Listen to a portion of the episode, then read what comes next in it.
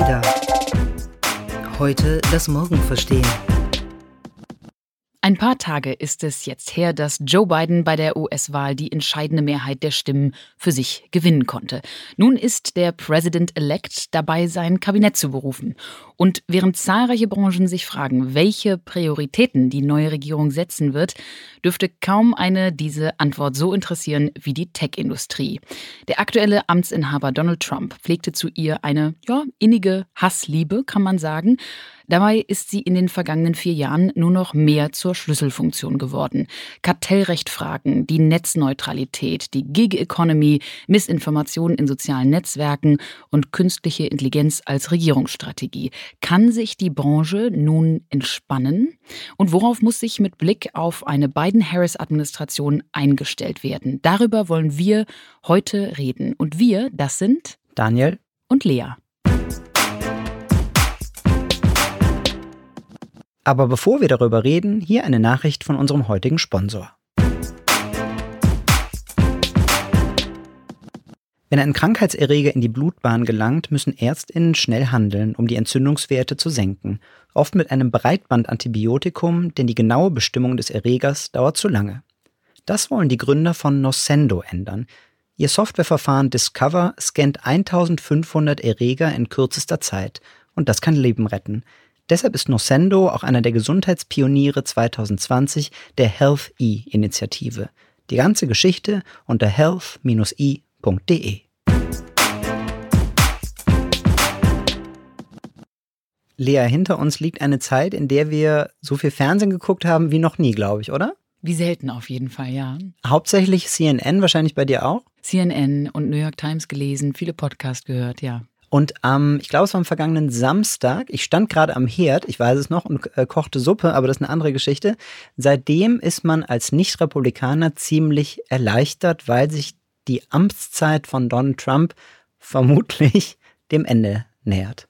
Ja, vermutlich muss man ja leider noch sagen, obwohl alles danach aussieht. Aber die große Frage ist natürlich jetzt auch für uns hier im ADA-Team, abgesehen vielleicht von persönlichen Präferenzen, was bedeutet das eigentlich für die Technologiewelt? Was macht das mit den äh, Big Tech-Unternehmen? Was bedeutet das für die amerikanische Politik, die ja nun mal, da viele Big Tech-Unternehmen aus Amerika kommen, dann auch Auswirkungen auf Deutschland, auf Europa und auf die Welt haben? Heißt, wir wollen uns heute anschauen, was heißt eine Biden-Harris-Administration, eine Regierung unter Joe Biden für digitalpolitische Fragen. Und ich glaube, zunächst kann man mal sagen, dass eine gewisse Erleichterung wohl auch in der Tech-Welt herrscht, hauptsächlich weil hoffentlich ein gewisses Chaos ähm, in der politischen Kommunikation mit der Tech-Welt beendet wird. Wir erinnern uns an einige sehr konfuse Aussagen und auch Ansagen von Donald Trump. Hören wir doch mal in eine dieser Ansagen in diesem Jahr rein. We're looking at TikTok. We may be banning TikTok. We may be doing some other things. There are a couple of options. Ja, wir übersetzen das mal äh, äh, ungefähr. Vielleicht verbieten wir TikTok, vielleicht machen wir auch etwas anderes. Es gibt da einige Optionen. So, also äh, der O-Ton. Solche ja doch eher undifferenzierten Aussagen von einem US-Präsidenten wird nicht nur die Tech-Welt wenig vermissen. Allerdings, ja. Donald Trump stand oft im Konflikt mit der Tech-Welt. Das ist so. Und aus diesem spezifischen Kampf jetzt mit äh, TikTok und mit der chinesischen Mutterfirma ByteDance, da haben wir ja vor einigen Wochen hier auch im Podcast on Detail diskutiert, was daraus geworden ist. Und zwar aus amerikanischer Sicht, ehrlich gesagt, herzlich wenig. Und zwar auch, weil dann klar wurde, dass hinter Trumps großen Sprüchen leider unüberraschenderweise wenig technologisches Wissen versteckt war. Und jetzt ist es so, der Algorithmus von TikTok samt Daten, die bleiben jetzt bei der chinesischen Mutterfirma.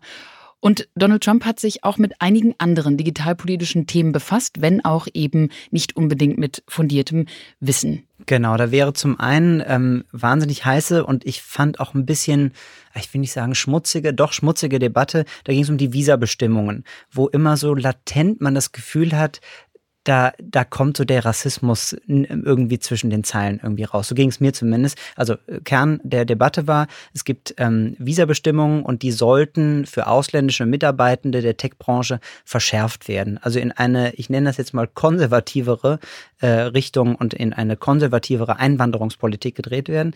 Ähm, die hätte dafür gesorgt, ähm, dass viele gar nicht mehr ins Land reisen durften. Und nicht nur das, sondern dass auch sozusagen mitschwingt, dass da die Politik vermutlich eher innovationsfeindliche äh, Schritte einleitet.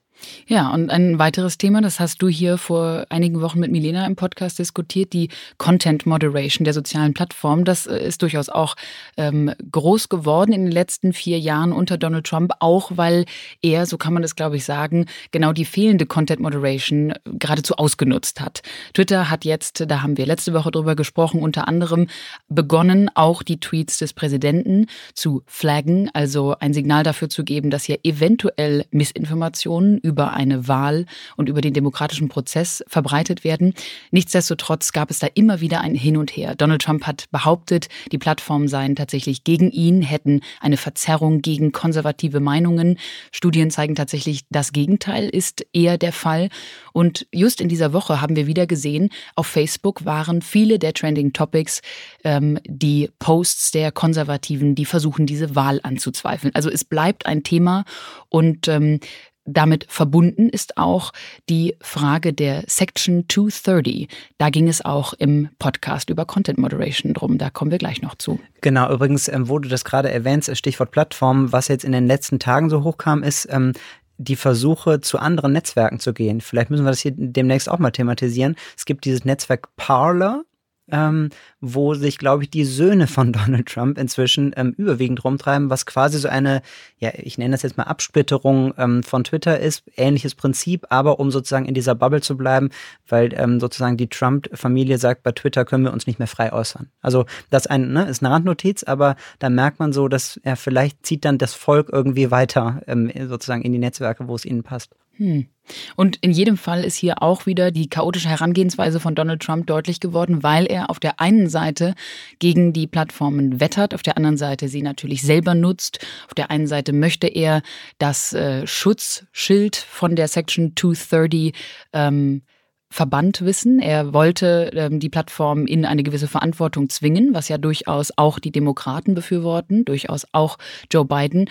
Und auf der anderen Seite ähm, beschwert er sich dann doch, wenn es eben zur Moderation seiner eigenen Aussagen kommt. Also ähm, durchweg eine sehr chaotische Digitalpolitik von Donald Trump. Und da könnte man sagen, dass jetzt die in Anführungsstrichen erwachsene Regierung vielleicht zumindest für eine gewisse Entspannung ähm, sorgen dürfte. Nicht nur, weil sie vielleicht weniger chaotisch vorgeht, sondern, ähm, das hat Joe Biden und das Transition-Team ja auch schon deutlich kommuniziert, ähm, weil die Prioritäten vielleicht erstmal so ein bisschen andere sind. Ne? Also es gibt diese Website aktuell des Transition-Teams, wo die Prioritäten stehen und die sind, wenig überraschend, Corona-Pandemie eindämmen, Thema Climate Change, womöglich wieder dem Pariser Klimaabkommen beitreten, ähm, die ganze Debatte um die Racial Equality, die in den äh, USA in den vergangenen Monaten hochgekocht ist. Also da sieht man schon, das soll nicht sagen, dass er sich nicht mit der Tech-Branche beschäftigen wird, aber die, die, obersten Prioritäten sind sozusagen andere als ähm, den Umgang mit Twitter.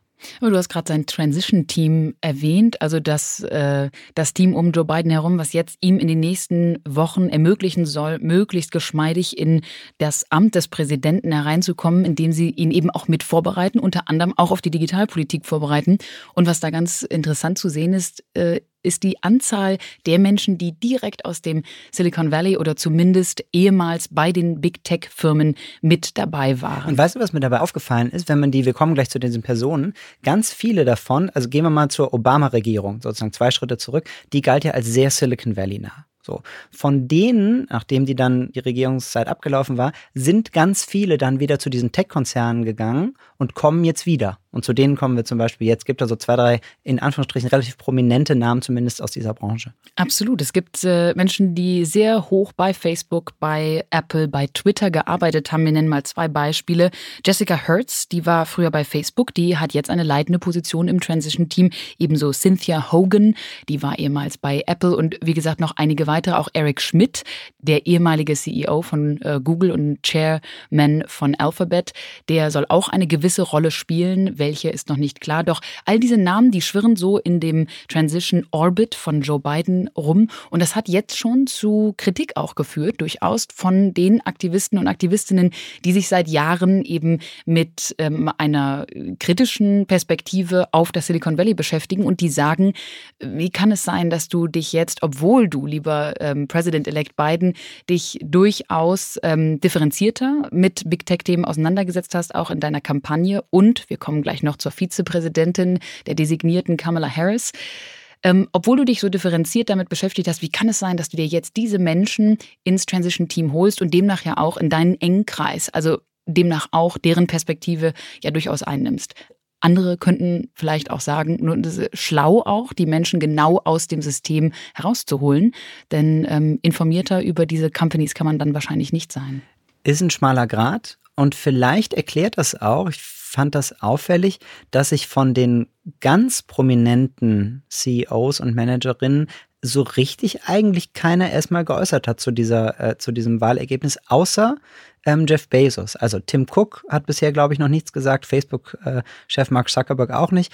Jeff Bezos hat offiziell ähm, gratuliert mit einem Statement auf den ähm, Social-Media-Kanälen und zwar, ich lese es mal vor, Unity, Empathy and Decency are not characteristics of a bygone era. Das können wir so unterschreiben und begrüßen wir natürlich auch, also frei übersetzt. Einigkeit, Einfühlungsvermögen und Anstand sind also doch keine Merkmale einer vergangenen Zeit, sind immer noch gefragt. Äh, das würde diese Wahl zeigen. Das würde ich jetzt einfach mal unterschreiben. Aber will sagen, die anderen bekannten Tech-CEOs haben sich irgendwie alle noch nicht geäußert. Herrscht vielleicht eine gewisse Skepsis oder man will sich vielleicht noch nicht zu sehr positionieren.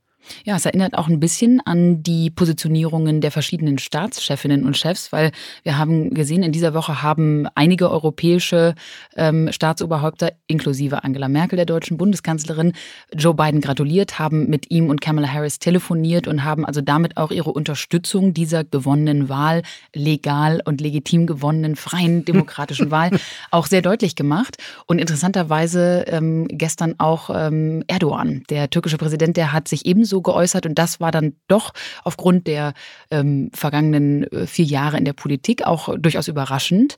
Denn andere wie äh, Wladimir Putin und auch Präsident Xi Jinping aus China haben das noch nicht getan. Von daher ganz interessant, genau wie du gerade gesagt hast, welche Skepsis das auf der einen Seite ausdrücken soll und welcher deutlicher Support auch aus einigen Ecken kommt, eben auch aus der Big Tech-Welt. Und diese Skepsis, die du jetzt ansprichst, die gibt es ja trotzdem weiter, weil es natürlich gewisse Anzeichen dafür gibt, dass es so leicht Big Tech ähm, jetzt auch nicht haben wird. Der sogenannte Tech Clash, der wird dann nicht äh, auf einmal verschwinden. Ähm, und da gibt es ja ein Indiz, was besonders prominent ist, und zwar die Klage gegen Google. Wir haben die vor ein paar Wochen im ADA Newsletter selber beleuchtet. Ist nicht ganz leicht zu verstehen, diese ganzen kartellrechtlichen Fragen, aber die darauf hinauslaufen könnte, dass Google wie damals Standard Oil von Rockefeller zerschlagen wird. Das ist eine Debatte, die uns, glaube ich, noch einige Jahre begleiten wird, aber die, diese Debatte endet nicht dadurch, dass die Trump-Administration abgewählt ist. Ja, und äh, seit Jahren wird darüber diskutiert, wie man diese Zerschlagung, diese Aufspaltung von Tech-Riesen denn äh, aufsetzen könnte. Zwei, die sich im Wahlkampf damit ganz besonders beschäftigt haben, Elizabeth Warren und Bernie Sanders, die haben auf der einen Seite Google, auf der anderen Seite vor allem Amazon und Facebook auf der Pike gehabt. Und jetzt ist die große Frage, zu welchem Grad lässt sich eine Biden-Harris-Administration vielleicht von diesen im amerikanischen Kontext sehr progressiven, sehr radikalen Forderungen denn auch beeinflussen. Hören wir doch mal rein, wie Elizabeth Warren das während des Wahlkampfs 2020 äh, formuliert hat, ihre Kritik an den drei großen Plattformen. Take Amazon. Small businesses say they've been crushed by Amazon selling its own goods below market value, making it really hard to compete. And Facebook. It buys its competitors while the Federal Trade Commission sits on its hands instead of enforcing laws to keep the playing field fair and even. And Google, which selectively promotes its own products over competitors. They've mastered a very powerful business model, monopolize their platforms, and force other companies, media platforms, and publishers out of business. These three companies run the internet. Ja, diese drei Unternehmen, die führen das gesamte Internet an. Das war damals schon die Kritik von Elizabeth Warren und jetzt ist die große Frage, was Joe Biden damit machen wird. Ja, was er damit machen wird. Und die Frage doch irgendwie auch, äh, fordert Elizabeth Warren jetzt quasi ähm, so ein bisschen den Gefallen wieder ein? Also nachdem sie ihre Kandidatur zurückgezogen hat, hat sie ihm ja die Unterstützung äh, sozusagen angekündigt und ihre Fans äh, und Follower dazu aufgefordert, ihn zu unterstützen. Favor for a Favor? Holt sie sich das jetzt in gewisser Weise zurück oder sagen wir mal, erinnert ihn vielleicht daran, ähm, dass sie da gewisse Positionen vertreten hat und ihn aber unterstützt hat? Guter Punkt, vor allem weil einige aus der Demokratischen Partei, aus den progressiven ähm, Bereichen der Partei jetzt natürlich hoffen, dass Elizabeth Warren wohl möglich das Amt der Finanzministerin bekommt, the Secretary of the Treasury. Auf der anderen Seite sieht das aktuell nicht realistisch aus, wenn die Republikaner im Januar wieder die Mehrheit im Senat bekommen. Denn der Senat muss diese Ämter alle bestätigen und für die Republikanische Partei ist Elizabeth Warren einfach viel zu progressiv. Von daher hat sie, glaube ich, eine gewisse Inspiration für die Digitalpolitik geliefert und ähm, womöglich eben auch ein Beispiel für eine Biden-Harris-Administration. Aber es bleibt jetzt zu sehen, was die mit dem Thema Big Tech und Zerschlagung machen werden. Ich finde es gerade irgendwie total interessant, weil sich gerade wie so ein roter Faden durch unser Gespräch zieht, dass progressive, radikale Positionen vielleicht eine Debatte vorantreiben, aber einfach für sozusagen zu progressiv sind, um sich durchzusetzen. Also egal, ob das Personen oder gewisse Politikvorstellungen sind. Du hast Elizabeth Warren genannt, hat vielleicht hier und da einen guten Punkt, ist aber sozusagen nicht mehrheitsfähig, um dann letztendlich ein, so ein Amt zu erlangen. Ich glaube, das ist der Sinn von Provokationen ja auch. Ne? Die radikale Variante einer Idee ist immer der, ähm, ja, der Anstoßgeber sozusagen oder die Anstoßgeberin, die Variante und die Idee. Und dann ist die Frage, wo der Kompromiss letztendlich landet. Das erinnert mich ein bisschen an die äh, Debatte, die höchstwahrscheinlich nur in der Twitter-Bubble gerade geführt wird, aber ähm, den Klimaaktivisten und Aktivistinnen äh, wurde vor kurzem von einer gewissen politischen Partei in Deutschland vorgeworfen, sie seien ja kompromisslos. Von in diesem Fall, äh, wenn ich mich richtig entsinne, Christian Lindner. Und darauf antwortete Luisa Neubauer, dass sie ja genau aus diesem Grund keine Politikerin, sondern eben Aktivistin sei und ihre Rolle nicht die der Kompromissbereitschaft ist, sondern eben, wie du gerade sagtest, es die der radikalen progressiven Ideengeberin. Mhm. Das passt in gewisser Weise auch zum nächsten Punkt, über den wir äh, sprechen wollen würden. Äh, großes Wort, aber Thema Regulierung. Da hat man ja in den vergangenen Jahren ja auch eher vielleicht so eine gewisse Zügellosigkeit äh, erlebt. Und auch da bleiben wir zum Beispiel mal oder kommen wir mal zu dem Thema KI-Strategie. Ähm, auch die USA wollen natürlich unter äh, Biden-Harris äh, weiter kräftig dort investieren, weil es so als das globale, kann man glaube ich sagen, äh, Zukunftsfeld äh, gilt. Und ähm, zumindest im Rahmen der Kampagne wurde äh, angekündigt, dass bis zu 300 Milliarden Dollar für einen äh, speziellen Topf über einen Zeitraum von vier Jahren ähm, bereitgestellt werden sollen, unter anderem für die Entwicklung künstlicher Intelligenz, unter anderem für Quantencomputer. Aber auch dort, ich habe es am Anfang gesagt, Stichwort Regulierung, dürfte es unter beiden wahrscheinlich ein bisschen mehr Regulierung geben als unter Trump, etwa was gewisse gesetzliche Anforderungen angeht an Algorithmen, an die Ethik von Algorithmen, an die Transparenz von Algorithmen, an die Verständlichkeit von Algorithmen. Ähm, und da wird also die Frage sein, wie Thema Kompromissbereitschaft und wo trifft man sich sozusagen ähm, auch bei den Regulierungsaspekten. Denn das ist sozusagen, ne, beide Extreme sind es dann nicht. Ganz ohne Regulierung geht es nicht und wenn du alles durchregulierst, eben auch nicht. Und es gibt eine Person in der Biden-Harris-Regierung, die diese beiden Extreme in ihrer Persönlichkeit oder in ihrer Geschichte ganz gut vereint. Und das ist vielleicht spannend, sich das einmal anzuhören. Es geht hier um die designierte Vizepräsidentin Kamala Harris. Die ist mit einer Mutter, die Wissenschaftlerin war, aufgewachsen mit äh, äh, Shamala Gopalan Harris. Diesen Namen haben wir, glaube ich, seit der Rede von äh, Kamala Harris jetzt alle im Kopf. Und ihre Mutter hat sie damals durch ihre wissenschaftliche Arbeit, so hat das Kamala Harris in einem Interview sehr schön beschrieben, inspiriert, die Forschung, die Technologie und auch die Innovation an sich erstmal als absolut notwendige Antwort auf die größten Zukunftsfragen zu sehen. Gleichzeitig hat Harris, die nun mal ausgebildete Juristin ist und lange Zeit Staatsanwältin, Oberstaatsanwältin sogar in Kalifornien war, natürlich einen eigenen Ansatz, der durchaus auch Regulierung von Unternehmen und auch von Innovationen vorsieht. Und diese Kombination ist wirklich spannend. Da wollen wir jetzt einmal reinhören, wie sie das selber beschreibt. I grew up in this environment around uh, people, uh, as an extension of my mother's community, scientists, who were so passionate about what can be, unburdened by what had been. Their entire motivation was to create the things that have not been created that will improve mankind, that will improve the human experience. So I very naturally just, I have a great passion for innovation. I'm also, as you said, a career prosecutor. So here we are in this incredible age where we're all privileged, I think, to be in the jobs that we have. When the world is changing and technology has upended long-standing business models, it, it's, it's a whole new plateau in terms of our evolution and economies and all of that. And the way that I then approach it with my background is to be very excited about the innovation and do and want to do everything I can to encourage it. Um, I understand that government sometimes, when presented with something that is new and and and is is not known, can respond in a way with fear and wants to just regulate and shut it down. And knowing that as a as a public servant, I always want to, to, to cause us to pause and not do that and not be reflective in that way because we really need to encourage the innovation.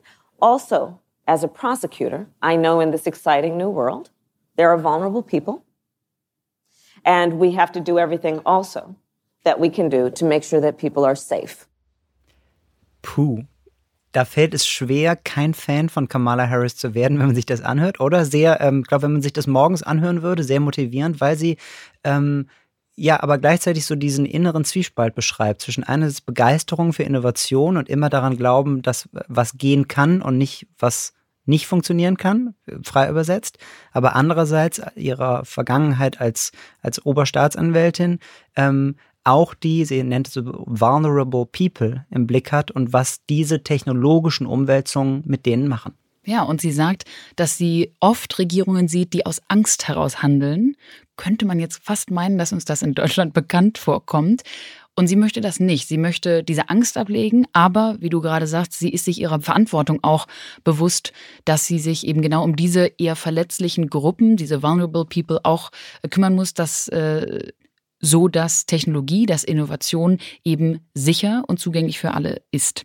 Und eine Branche, die das besonders betrifft, und ehrlicherweise ist mir das so in der Nachberichterstattung aufgefallen, dass das irgendwie total hinten übergefallen ist, dass in Kalifornien haben die Leute ja nicht nur über den Präsidenten äh, abgestimmt, sondern auch über ein Gesetz, was kurz zusammengefasst die Mitarbeitenden in der Gig Economy, also die Uber-Fahrer, die Essensauslieferer, hätte da stand zur Debatte, ob die weiterhin als Contractor, also freie Mitarbeitende behandelt werden sollen oder als Employees, also als feste Angestellte, was eine Riesenfolge gehabt hätte für all diese ganzen äh, Gig-Economy-Firmen. Und stand jetzt bei der Wahl, sind es keine Angestellten. Und zwar wurde eine dritte Kategorie erfunden, das auch von, äh, muss man sagen, Lobbyisten der Tech-Branche, eine dritte Kategorie, die sie jetzt äh, Independent Contractors im Prinzip genannt haben. Also es ist nicht ganz eine, Freelancer-Position, aber es ist eben bei weitem auch keine Angestellten-Position. Und ja, es wurden neue Gehaltsregelungen etc. dadurch jetzt eingeführt oder werden eingeführt, denn die Proposition 22, dieser ähm, Vorschlag 22, der ist tatsächlich angenommen worden in der Wahl. Das heißt, diese dritte Kategorie die betrifft jetzt all die äh, Gig-Workers, die du eben genannt hast.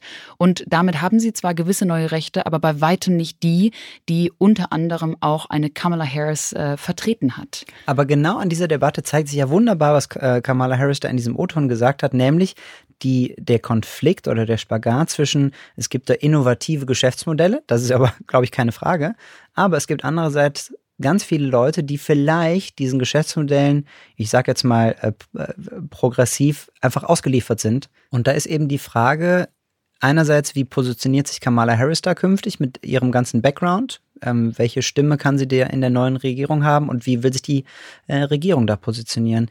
Es gibt ja zumindest aber gewisse Hinweise, mit welchem, ich sage mal, e, mit welchem ethischen Kompass ähm, und welche Werte Kamala Harris ähm, bei solchen Debatten wichtig sind. Ein Hinweis ist zum Beispiel der, dass sie anders als der aktuelle Amtsinhaber sich nicht von Freunden und Bekannten und sogar Familienmitgliedern ähm, beeinflussen lassen wird. Das ist jedenfalls anzunehmen, denn ein kleiner ähm, Hinweis auf Gossip hier. Der Mann ihrer eigenen Schwester heißt Tony West. Tony West ist der Chefjustiziar von Uber und hat damit natürlich in seiner Rolle, damals vor einigen Jahren stand diese Frage in Kalifornien ja schon einmal auf dem Wahlzettel und Tony West hat äh, selbstverständlich für Uber in die konträre Richtung zu Kamala Harris damals argumentiert und auch gelobbyt und damals wurde also gleich schon klar, dass Kamala Harris sich durch ihren Schwager nicht beeinflussen lassen würde. Sie stand auf der komplett anderen Seite und das haben ihr ähm, Demokraten auch hoch angerechnet und vor allem auch die Aktivisten und Aktivistinnen, die sich dafür schon lange aussprechen. Also das ist schon mal Hinweis Hinweis Nummer eins für einen gewissen ethischen Kompass, der dann doch ähm, eigentlich ja gar nicht so überraschend sein sollte, muss man ja mal sagen, in der demokratischen Politik, aber im aktuellen politischen amerikanischen Kontext jedenfalls ja dann doch, wenn man mal überlegt, dass die halbe Familie von Donald Trump faktisch im Weißen Haus arbeitet.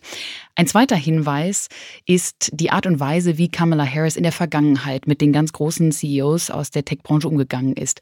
Hören wir doch einmal rein in ihre Anhörung von Facebook-CEO Mark Zuckerberg aus dem Jahr 2018. You've been asked several critical questions for which you don't have answers. Those questions have included whether Facebook can track users' browsing activity even after the user has logged off of Facebook, whether Facebook can track your activity across devices even when you aren't logged into Facebook, who is Facebook's biggest competition. And then another case in point, specifically as it relates to Cambridge Analytica. This relates to the issue of transparency and the relationship of trust, informing the user about what you know in terms of how their personal information has been misused.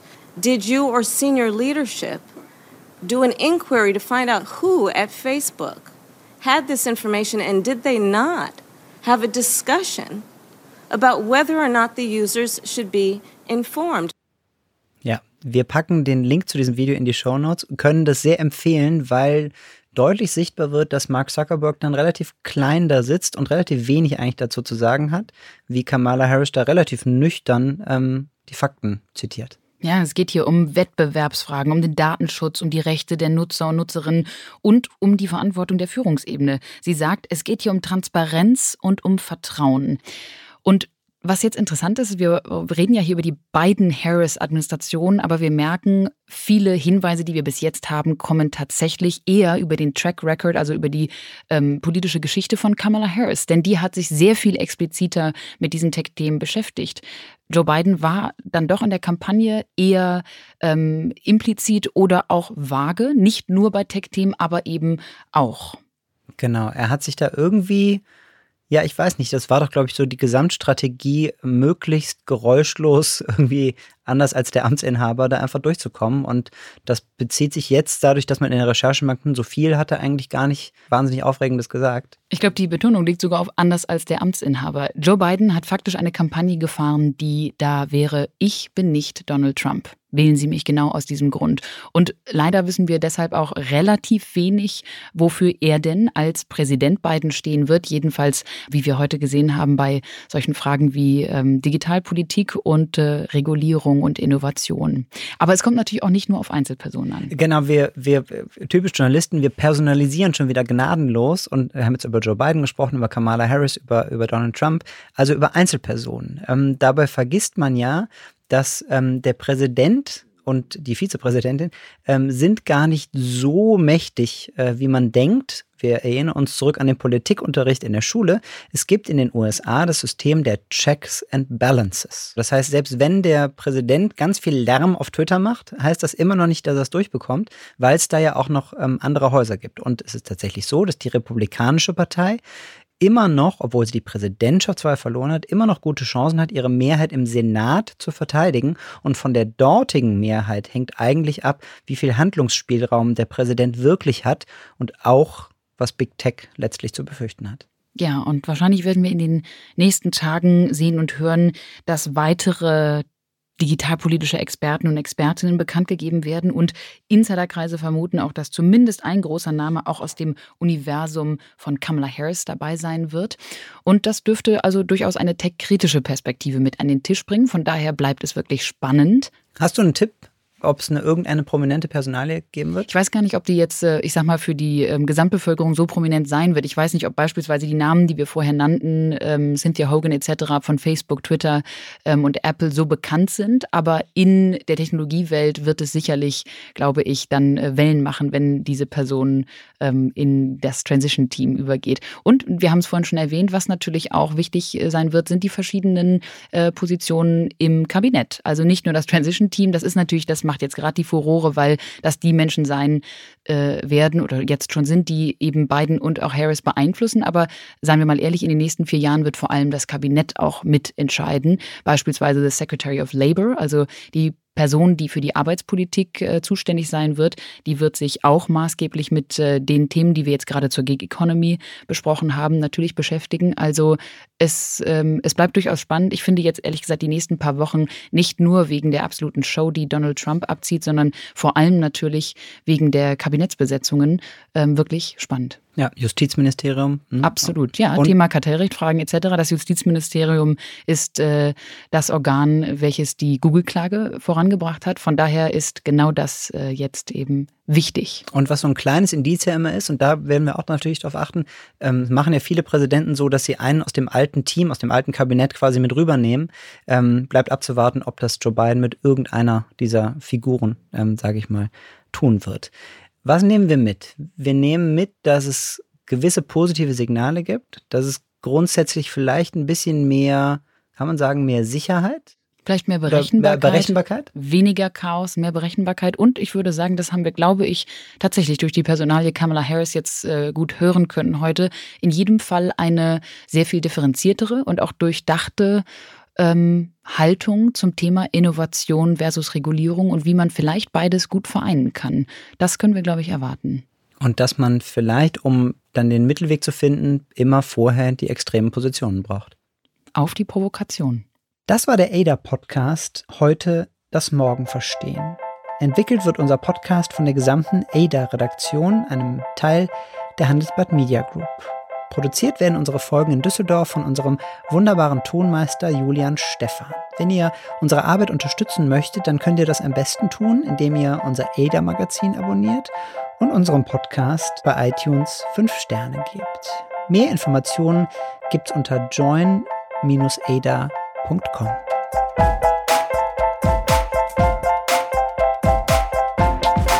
Ada. Heute das Morgen verstehen.